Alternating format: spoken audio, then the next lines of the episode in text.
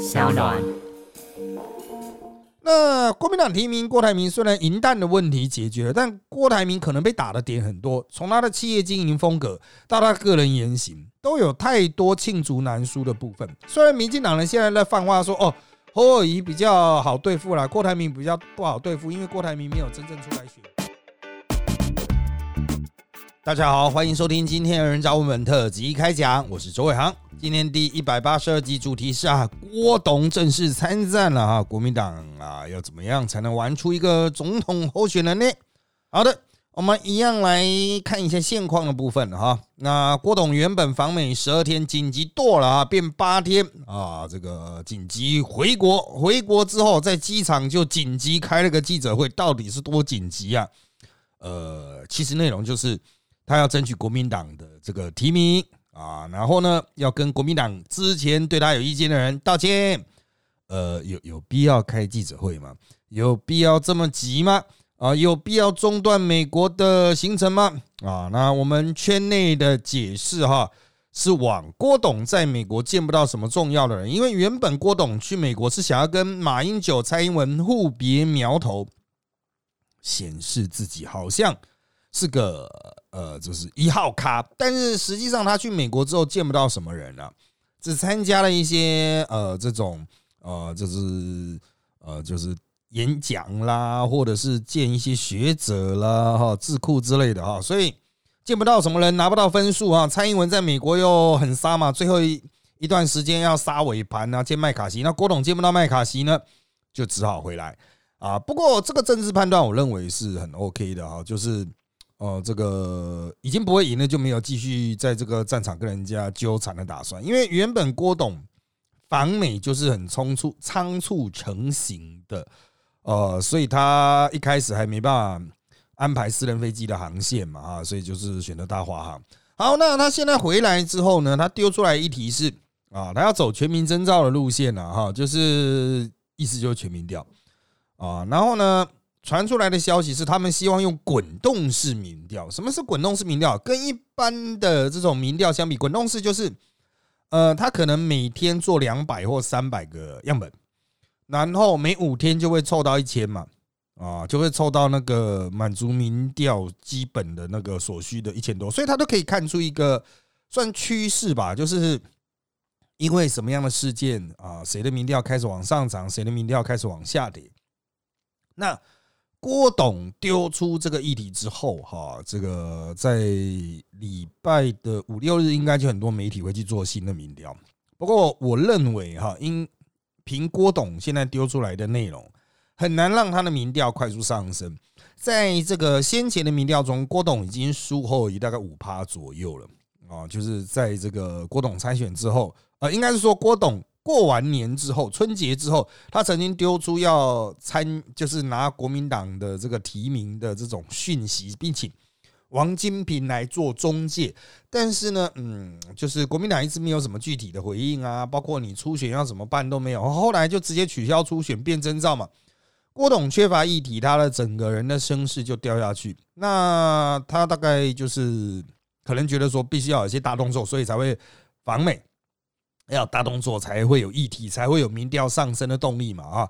好，那这个这次的这个记者会，郭董在机场的这个记者会，他除了道歉之外啊，除了参选之外，他也强调，如果他民调输给侯友谊啊，就是在国民党的，不管你是用滚动民调，还是在五月中、五月初设定一个民调的三天的日期去做的那种啊传统民调。或者是你从现在开始滚，从四月中一路滚到五月中，他说啊啊，只要他民调输给侯友谊啊，那他就会转而支持侯友谊，那他就不会再参选，不会去支持民众党了哈。好，那当然依照郭董的个性，他可能想讲了也会之后也会反悔啦。就算之后真的输给侯友谊，他有没有可能自己独立参选？有，有没有可能跑去柯文哲的民众党？有。都有可能，但是呢，因为郭董现在讲了这个狠话，就是他如果这一次民调输给侯友谊，那他就是支持侯友谊，就不自己参选了哈。他这个狠话都讲了，这就代表哈，就是我个人认为啦，如果他真的独立参选，或者是跑去柯文哲那边，他都已经不再是个主要候选人，就不会是个威胁了啊，因为他就等于再次的背叛自己的承诺嘛，人家一定会强烈的怀疑，就是靠你先前的道歉跟屁一样。好，那当然锅出来有几个效应，我们先简单的分析一下，就是侯友谊会不会被他撼动呢？确实有受到一些影响。侯友谊原本还在坚持把征兆拖到六月甚至七月，让他可以闪避掉这次的总咨询。好，但是嗯，我个人认为朱立伦等党中央是想要把它往前压，压到五月中啊，甚至五月初，呃，就能够有一些结论出来。这是因为党中央除了侯友谊的压力之外，也有立委的压力。立委候选人都希望哈，在他们选初选的同时的这个党中央就可以去处理总统征召的问题，不要让他们初选很难选，因为。如果初选这个就已经有明确的总统候选人，比如说侯或郭，那么一定会有站队的问题啊！我是要去站侯友谊，或者是我要站这个郭台铭，就会影响到我国民党立委的初选，甚至影响到大选的前期哈。所以这些立委比较急啦，立委候选人比较急。好，那我们再说回来，那郭台铭出来最主要的影响，第一，张亚中就连话语权都没了。哦，郭台铭他毕竟是凯子啊，凯子就能够影响媒体。张亚中这么靠媒体的呢，势必会被挤啊。那旺中已经舍弃张亚中了，旺中现在就是全力的反郭，然后希望侯友谊赶快出来去反制郭台铭。所以当旺中全力去帮侯友谊造势的时候，张亚中就没有起来呼吸氧气的机会了。好，再来是赵少康，赵少康本来就说郭台铭出来选，他都不选了。啊，所以赵少康现在就算认为说郭台铭出来可能也不会赢，因为现在的局势跟呃一三个月前就一季之前的那个局势已经有点不太一样。郭台铭出来也不会赢，那赵少康现在很尴尬，他可能就是因为很化料了嘛，你又不能不不去支持这个郭台铭，或者至少不能反对郭台铭，但是他心中也认为侯应该是比较有希望赢的，因为媒体人一定会看到大量的民调。啊，即使是在 TVBS 侯友谊的领先郭台铭的幅度也非常明显。好，再来是蓝营媒体人多半对这个议题低调一对。第一是郭董有钱，第二是郭董会告。哦，那媒体人就怕怕。那你又不像绿营，本来就是以打郭为己任。啊，蓝营媒体人就算知道侯友谊才比较有机会胜出，或者是侯友谊民调比较高，啊，他也不敢去强调这一点。没事干嘛得罪郭董呢？选完这个局之后，大家还是要做生意嘛。啊，那当然，作为这个媒体人哈，很多都是想要去承揽一些啊广宣啊什么的啊，就是希望至少不要得罪郭董嘛啊，所以媒体人多半还是低调一对，这就是郭台铭出来的一个最主要的影响啊。好，那当然我们刚才提到旺中一定会大大的跳脚，认为这之中有暗盘。为什么郭台铭会突然杀回来？是不是跟朱立伦约好了，就是要来表后而已？哦，这是旺中一开始的解读的角度，但是呢，我认为哈，这个解读的角度也是有点偏离我们一般的常识了哈。就是从国民党事后的反应，还有我们去问的结果，就是没有任何国民党的大佬收到了郭台铭记者会的完整内容。也就是在事前呢，啊，在事前没有人被郭台铭告知说他这个记者会内容是什么，但大家都知道郭台铭要回国，郭台铭要参选啊，就是他他决定从美国回来的时候，因为他有发呃记者会的这种相关的通知给媒体人，所以嗯，至少是清郭的媒体人都有收到了。好，好，那清郭的媒体人当时就已经把消息放出去了啊，那国民党内。就有点慌乱，哎，郭台铭回来是要怎么样参选嘛？哈，没有料到他会道歉。等到他出来跟那些呃上一次因为郭台铭输给韩国以后，再次表达可能参选之意，而引起党内三十一大佬的不满啊，登报，那那郭台铭就北宋当天退党。那郭台铭这次道歉是针对当时的这个行为。好，这个道歉哈，呃，我问了好几个国民党的头人。或者间接问或直接问，他们都说，在郭台铭记者会开出来之前，他们不知道郭台铭要道歉，只知道他要参选了啊。那朱立伦那边是表示，就是他们在三月底跟郭台铭，就郭台铭出国之前哈，他有简单跟郭台铭谈过，就是呃，这个持开放态度了，就郭要选的话持开放态度，但是朱立伦都说哦，因为之前那是三十一大佬事件嘛嘛，不，朱立伦也在里面啊。呃，这可能郭台铭需要跟这个国民党的人啊有一些回应啊，就是要去顾及国民党人的情感。那郭就直接道歉了，加码加到底啊啊！人家不是什么敬礼八秒这样子，九十度鞠躬八秒啊。好，郭的态度做成这样子哈，那当然其他人就不好发作了。即使没有事前告知嘛啊，因为事前告知可能会被破梗啊。有些人就说啊，郭要道歉，郭要道歉，他诚是不是诚心诚意？突然道歉才会有那种杀伤力。所以郭这次的记者会是，呃，有政治专业的人在安排的。我不知道现在他的幕僚是谁，但是这个人这一群人显然是非常专业的啊。好，那郭台铭在这边的操作，我认为问题不大啊。那接下来呢，他的操作就是。呃，不断去试出啊，我认为啦，不断试出他访美的一些成果，比如说啊，在美国建了什么 Open AI 的负责人呐，等等的哈，凸显他的那个相关的这个啊，就是什么科技人的那种形象啊，哈，国际观的形象，跟侯友谊那种草包形象就做一个对比，那侯草包。侯草包目前还是想拖到六月啊，啊！但是国民党我刚才提到了，大多数的立委候选人都觉得五月中或五月底要出来，所以四月底就会跟朱立伦就会跟所有可能的候选人见面，去弄出一个征召方式，可能还是像初选一样去去做一个民调，但是这次的民调呢就不公开了。郭台铭虽然喊出唯一支持郭台铭，意思就是说他现在就要做民调。我跟你讲，郭台铭的盘算。郭台铭的盘算就是，我现在开始做民调，因为郭台铭有钱嘛，他可以每天做一千人都不是问题哦，每天抽到一千个样本都不是问题。所以郭台铭手中有一定有一个最准确的民调，你其他人想要作弊，其他人想要干扰民调都骗不了他。他这一次手中有子弹，所以如果你国民党是锁定三天做民调啊，锁定三天做民调，然后民进党的支持者进来干扰，像上次韩国瑜那样。大家去把韩国瑜炒高，郭台铭会说：“你看，啊，你这个，比如说五月十号、十一、十二做的民调不准啊，你看我从四月十号开始做的民调才准啊，啊，就显示都是我领先啊，到最后几天突然逆转嘛，这一定是民进党灌给侯友谊啊，等等的，郭台铭就可以手中握有子弹去讲这种话。啊，所以，呃，这个国民党内部现在。应该也是很烦恼啊，就是已经没有任何造假的空间了，就是要这个明刀明枪的来比。好，可是明刀明枪来比，那你要做什么样的明刀？真的要做滚动式吗？多少钱？是不是要大家出钱？啊，有有机会参选出钱，或者会不会不不肯出？啊，因为做民调要钱啊，做精准的民调要非常多钱，你要做到三千份，一般呃初选民调哈，这种这么重要的可能做到三千甚至做到五千啊，五千样本，嗯。真的不容易啊！啊，虽然你会说这了不起来几百万而已啊，嗯，啊，要是侯友谊不肯出嘞，那如果全部郭台铭出呢？人家那会计较啊，那郭台铭这全部都查出啊，那就是不是就代表一定要提名郭了啊？好啊，后面就交给朱立伦去伤脑筋了。我们来看一下哈，提名谁的差异性。首先，如果国民党最终提名郭台铭。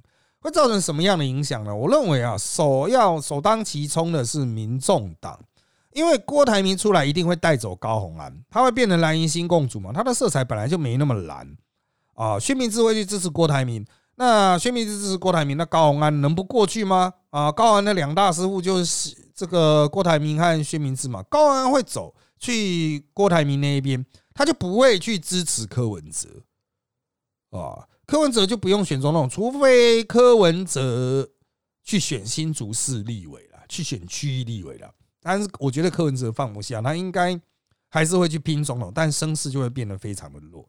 好，那国民党提名郭台铭，虽然银弹的问题解决了，但郭台铭可能被打的点很多，从他的企业经营风格到他个人言行，都有太多罄竹难书的部分。虽然民进党人现在在放话说，哦。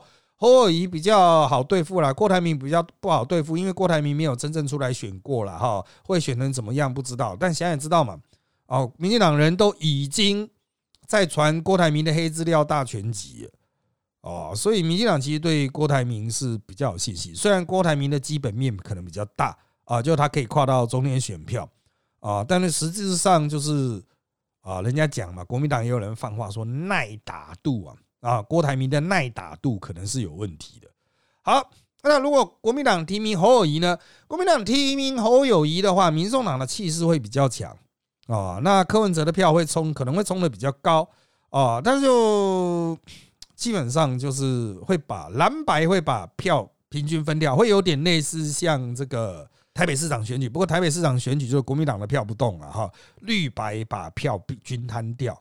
好，那我个人认为，就是侯友谊要赢，就只有柯文哲退选，完全退选去支持侯友谊。可是这不可能啊！民众党的立委要怎么选啊？那柯文哲看到侯友谊，会觉得，干这家伙跟我一样市长啊，这个白痴啊，呃，那什么都不懂啊，我一定可以干掉他啊！就这样啊，所以我觉得柯一定不会退啊。最后两个人的票都均摊这样子。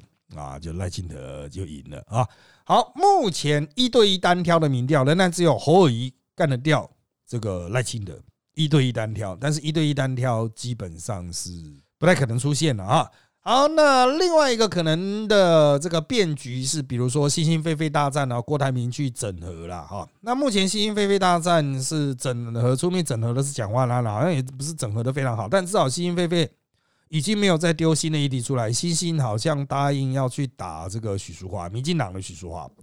好，那我们就看之后的发展啊。我个人认为啦，因为现在传出郭可能要去整合星星狒狒来展现他个人的高度，这样他就证明他比侯友谊要更像是个共主哦。可惜啊，到目前为止我们仍然看不出来有这样子的动作。如果已经有在做，那郭台铭可能会握有一些子弹啊。你会问怎么协调星星狒狒？很简单啊，就让狒狒继续选嘛。然后星星呢，就到郭台铭那边去当发言人了，啊，就是郭台铭帮他安排啊，就是好，那就到五月、六月的总统初选期啊，我继续让你啊，就算立委不过啊，啊，立委没上，立委初选没过啊，啊，星星飞飞都可以在我旗下这样子啊，不要忘了啊，郭台铭就是星星飞飞的选民啊的，他是住在这一区的。好，那我个人认为啦，啊，郭台铭啊，应该在更主动，就可以压着侯友谊打。可惜郭台铭，嗯，他可能在人和方面真的比较差啊，毕竟花钱花习惯了哈，他比较不知道怎么去协调，怎么去折冲，怎么身段放软一点啊。这个已经七十岁了哈，大概也不会改了啊，这就会影响到，强烈影响到之后选举局势的发展。就要侯乙啊，他就归啊，就输啦啊。表面上说是什么很威的警探，但其实应该以前当刑警的时候，应该也是属于归在那边归很久的类型吧。啊，埋伏类型的啦，监视类型的啦，不是真的冲第一线的啊。好的，接下来是问题的部分。第一个问题是：二零二二地方胜选的国民党在总统大选时能够转化为选举优势吗？他们不团结也能选赢二零二四吗？现在团结都不会赢了啊！二零二二的地方选举他们能赢，完全拜林志坚之所赐，就是这么简单。所以在二零二四，他们要领，要么就找到赖赖清德论文抄袭啊，大概是很难的啊，不然就是，哎，就是我的老话一句了哈，就是当初人家问我说如何打败蒋万安，我说你看你能不能抓到蒋万随地大小便了，那现在你就看能不能抓到赖清德随地大小便了啊。好，下面的。好奇 KMT 老蓝男们的《甄嬛传》要演到什么时候呢？嗯，他们已经演了一百多年了哈，所以就应该还有一百多年吧，到演到国民党灭亡为止了啊。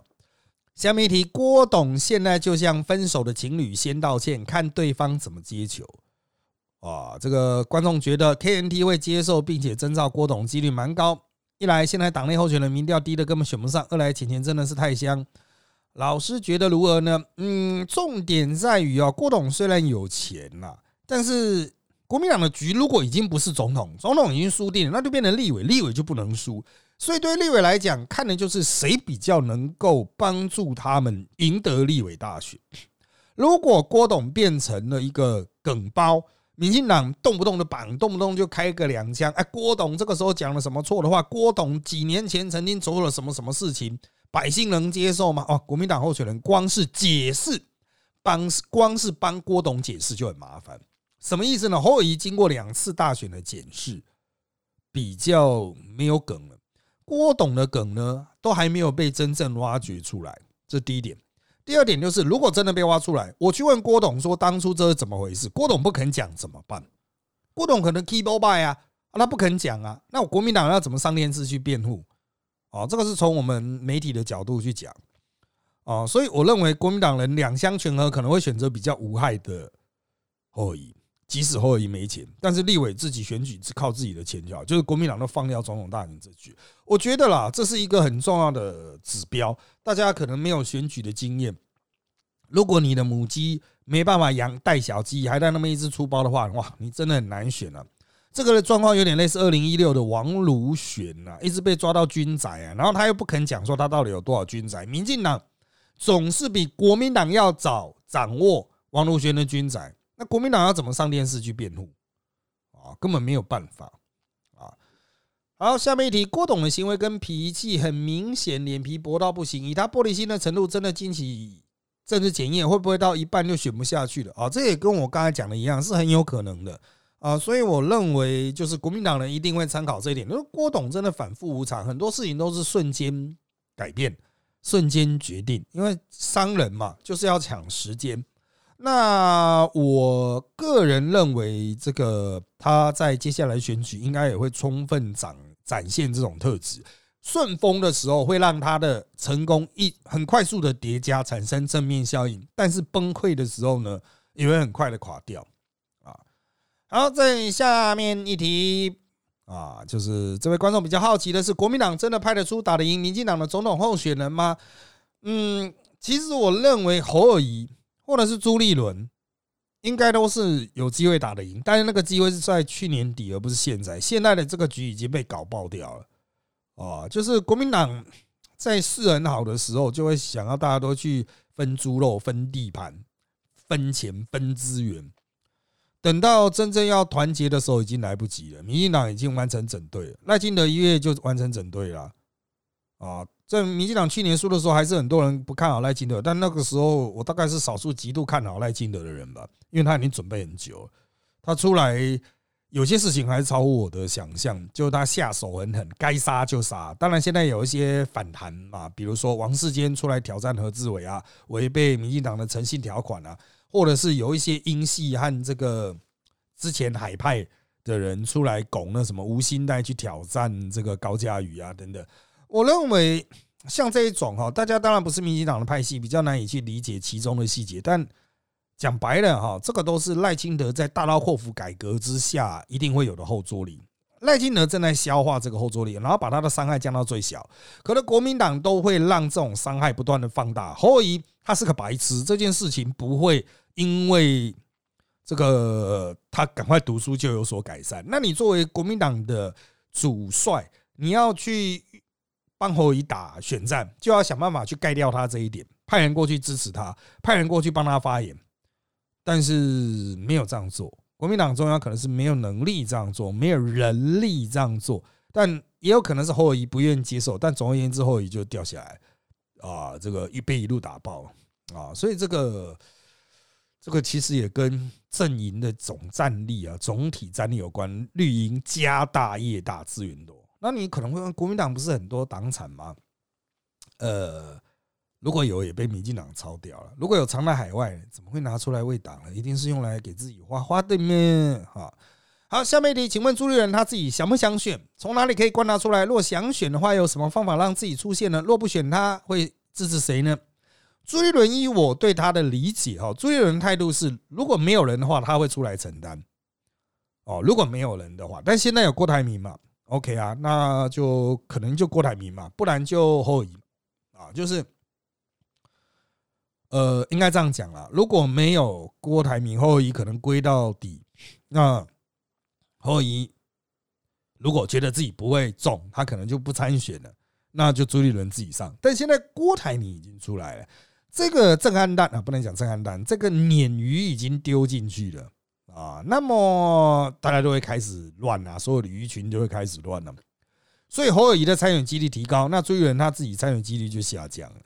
好，那这个朱会不会最后是朱立伦选，就看其他的国民党这些老蓝男敢不敢自己拼了啊？敢不敢自己拼了啊？这个我觉得很难啊，就朱立伦很难出来，现在已经是没什么空间了啊。但他出来不见得会输给柯文哲。国民党还是有厉害的地方啊，那反正他就是雨天备案了，朱立伦就雨天备案，他对自己的设定也是雨天备案这样子啊。那如果不选的话，他自己不选的话，那当然就支持民调最高的候选人。那没有办法啊，他除此之外没有什么其他的选择。好，下面一题，如果郭董代表国民党出战，可以靠砸钱砸个几百亿砸死民进党吗？呃，是不太可能砸到几百亿啦。选总统花个几十亿是有可能的，砸个百亿太多了。可是选到几十亿就真的能够选赢吗？我认为关键就在钱要花在刀口上，钱要花在正确的地方上。啊，那根据我的了解啊，有很多业界人曾经包括郭董或跟郭董有一些互动啊，就包括郭董的案子了，不是不是包郭董了哈。好，那他包括郭董的案子，那他们的结论是郭董的钱不好赚。郭董愿意花钱，但不代表他是很蠢的孩子。郭董钱不好赚，代表就是他不可能会花到百亿啊，花个几亿有可能啊，几十亿也许啊，但是精不精准呢？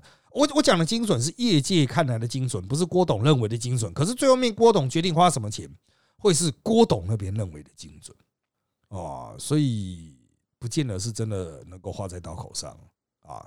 好，下面一题啊，国民党要不要办初选辩论呐？侯最弱的就是论述，郭应该能够屌打。呃，我觉得办不办辩论会有一个关键要素是，办辩论的话，张亚中一定最强。张亚中是大学教授，最给掰啊，要讲一定最会讲啊。啊，如果张亚中压制了郭侯，反而会让国民党陷入一个危局，因为实力上是郭侯比较强啊，就票了，票是郭侯最多，所以国民党中央可能也不乐见辩论会吧，啊，会凸显郭侯的弱点啊。好，下面一题，郭董真的经得起内战吗？之后还要再经历民进党的火力？郭董毕竟脾气不小，哈，这跟前面有类似的问题了哈，有一部分就就比如民众民进党打他。的状况就请参考前面的回应。那内战的部分，我认为国民党应该不至于出手去打郭董。就其他里面的人哈，侯友谊大概是最直接受到郭董冲击的。可是侯友谊的人马一向都不擅长打内战，所以才会现在会闹得那么难看了，民调一直滑啊。所以我我认为在国民党初选的时候，可能没有针对郭董的攻击啊，要到。大选，如果郭董拿到提名进大选，郭董才会经历到这个比较严酷的考验。好，那局势演变到现在，老师预计谁会代表国民党出来选？大概几月会确定啊？呃，依照现在他们的说法，应该是五六月啊就会出来。但我认为拖到六七月的几率很大，拖到六七月的几率很大啊。这是因为国民党这种烂个性啊，一定吵吵闹闹，东拖西拖了。下面一题，国民党总统为什么不提快点，要拖到六月？这样起跑不会输民党太多吗？呃，实际上上次国民党的决定是七月，哦，七月十五吧，哦，就二零二一二零一九，就韩国瑜的那一次啊，是七月。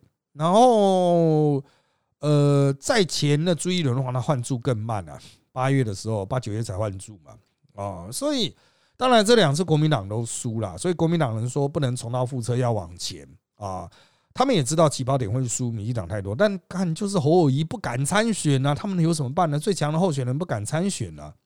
那有人说侯友谊为什么不敢？他就超输了，他只是外表很凶啊，私下很爱呛人啊，是他侯友谊是会真的是要呛人刑警的啊，私下用威胁的语气啊，就是哦你很厉害，然后这样子，而且轻呛轻呛，然后就是这样，侯友谊就是私底下是讲话很凶，可是表面上就死啦就收回去啊啊刑警嘛啊好。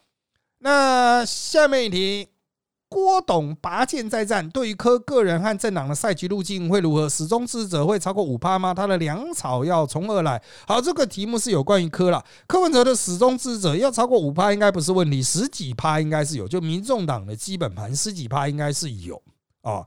那比较大的困境在于说，就是柯文哲后续有没有办法保持媒体声量啊？他如果只能作为一个赌烂票的选择的话，如果双方蓝绿双方拼得很密哦，那么拼得很紧急，产生一个危机意识，那么柯文哲的票就会边缘化啊。那如果蓝绿双方都选得很烂，选得很懒散，柯的票会好看，但也不至于当选，但是他的政党票可能会高起来。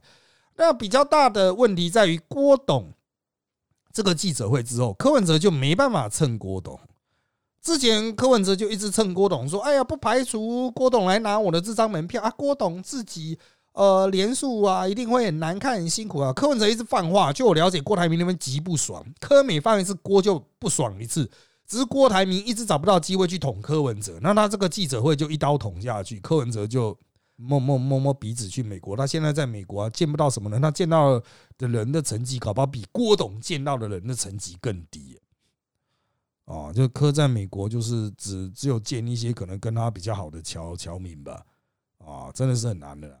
啊，就是柯文哲的局都自己玩坏，柯文哲就一天到晚蹭所有的人呗啊，蹭郭董啊，蹭黄国昌啊，啊，当然黄珊珊是一直是他的人呐，但他就也没什么牌，就是黄珊珊入党啊，就这样，黄珊珊之后看了啊，我是觉得柯文哲看要不要叫黄珊珊去选总统，然后自己去选新竹市立委啊，这个战略上是这样子，对于他转进是比较有帮助的，可惜啊，我认为柯自大的程度太严重。他选择拼总统几率还是比较高啊。好，下面离郭董宣布参选之后，网络上流传他二零一九讲过的内容，大意是不要买美国武器，把钱拿来发展高科技研究就好啊。很多人指这样的拒战宣言才会是引发战争最大问题。他有没有可能修正自己的想法？二零一九的言论是否会流失中间选民的选票？二零跟二零一九相比，认识到战争逼近的急迫性又上升了一些啊。兵役都延长为一年，而老公更常在台湾附近闲晃。呃，郭董亲中这件事情啊，我想一般百姓都知道，所以也不需要再去宣传或强调。所以郭董如果出来选，他除非喊得非常亲美，否则民进党也不用过度宣传。就是有一个亲中仔在那里的啊。现在民进党或者是台派，或者是英系网军，很多人一直想要去挖郭董过去的资料来打，特别是他曾经公开讲过的一些呃亲共的话、反战的话，嗯。我认为关键的问题在于是，这不是大家早就知道吗？必需要宣传？宣传这一点的人，是不是预设中间选民都是智障啊？那我认为中间选民的关键点还是在于郭董其他的言行到底能不能符合他们的要求？因为当你觉得郭董是一个脑充血的家伙，郭董很多言行很愚蠢、很暴冲的时候，中间选民也会这样想。啊，郭董之所以之前能够拿到中间选民的票，是因为他能够很成功的站在一个讨厌民进党的浪头，就是疫苗。郭董有捐疫苗嘛？大家至少会给点面子。然后他在疫苗的这个捐疫苗的过程中，把自己展现的像受害者，使得他能够成为讨厌民进党的一种情绪的出口，使得他民调一度很高。可是现在呢？啊，他在操作这个疫苗，疫苗毕竟已经过去了嘛，大家的的边际效益递减。记忆已经遗忘了，它两个效果就没有那么好啊，产生的价值就没那么高。如果他再靠去蓝营的话，哈，嗯，真的中间选票都更少，就更没有胜出的机会了。好，下面一题，如果今年冬天两岸情势升高，对国民党有利还是不利啊？啊，原则上一定不利。两岸紧紧张，对国民党就越不利哦，对国民党就越不利啊。好，下面一题。以对手角度来看，郭台铭出现比较有威胁，还是后裔比较有威胁，或是韩国瑜卷土重来势不可挡啊？好，那我个人认为，这个民进党内他们放出来的消息是，呃，郭台铭比较有威胁，因为没跟郭台铭选过。但民进党放出来的消息是这样嘛？就代表他们觉得比较难打的对象是侯友谊啊，呃，因为他虽然跟侯友谊过招两次，但都没有把侯友谊打爆啊。所以侯友谊的民调应该就尬在一个国民党的底，而郭董呢，郭董可能会破底，啊，郭郭董可能会破国民党的底，他毕竟不是政治人物嘛，啊，就会有点像川普出来选一样，可能大好，可能大坏，但目前看来是大坏几率高了。啊，下面题，请问老师认为最能够让国民党在立院席次大增最多的总统参选人是谁？如果你问我的话，所有国民党哦。我认为是柯志恩，国民党如果派柯志恩选总统的话，我觉得对立院的席次最有帮助啊。但现实条件就不会嘛，老男人很难推出一个呃这个形象比较开明的女性去代表他们了。好，请问老师，郭台铭有符合国民党中央的提名资格吗？呃，朱立伦又说要整合柯文哲，有可能吗？第一哈，国民党现在用征召，所以没有什么提名资格的问题，征召谁，党外人都可以征召。那朱立伦说要整合柯文哲，那原则上就是表柯文哲了啊，就是要表柯啊，这个没什么好讲。柯文哲平常一直表国民党，这个时候国民党当然表一下，哎，我们要蓝白合啊，我们要整合啊。啊，民众党不要出去嘛，反正都是蓝的啊，嗯，就这样进来。啊。好，下面一题，郭董这次如果真的有参选到底的决心，天梯那群外省深蓝权贵真的可能给过吗？明明都是外省人，何苦为难外省人？可是郭董从小是跟台湾人一起长大，他在庙里长大，他不是高级外省人，你忘了高级外省人这个词吗？他只是有钱外省人啊。好，下一题，假设郭董真能排除万难成为国民党共主。台湾中内选民真的可能因为去年疫苗事件关票给他，看现在这个态势，他就是想趁形势大乱成为国民党共主，并且向全台收回于他而提款。而应该是说，去年打 BNT 的有很多，其实就态度亲蓝了。哦，蓝营爱打 BNT，绿营爱打莫德纳啊，也没有，没没有那么必然。绿营很多可能打高端嘛哈，但重点是现在的状况是真的已经离疫苗打疫苗太远了。不是去年打疫苗，不是去年，是前年啊，真的太远了啊！这个离时间离了这么久啊啊，真的整个效益哈是真的不太行了啊。好，下面你可以聊到潜在的副总统人选吗？国民党原则上就柯志恩了，柯志恩是他们的活棋啊，其他人都不太好看。好，那这个认真问，现在除了赖富酒驾，或有二十个老婆被爆出来，还有其他输的可能吗？就我刚才讲了，随地大小便呢，啊，不然就嗯，就突然死掉啊，就这样，死掉也是有可能造成整体的这种状况突然改变嘛，啊，好，那下一题，国民党有可能跟民众党来一个蓝白合吗？目前看来可能性极低啊，极低。啊，就是双方全面火拼的机会很大，因为国民党内还没有还找到就是认为应该跟民众党合作的人呢，啊，所以所谓的蓝白合议题啊，就是民国民党放出来弄民众党的啦，啊，那当然民众党也想放出这个消息啊，就糊弄这样子啊，但是国民党的继承实力比民众党强太多了。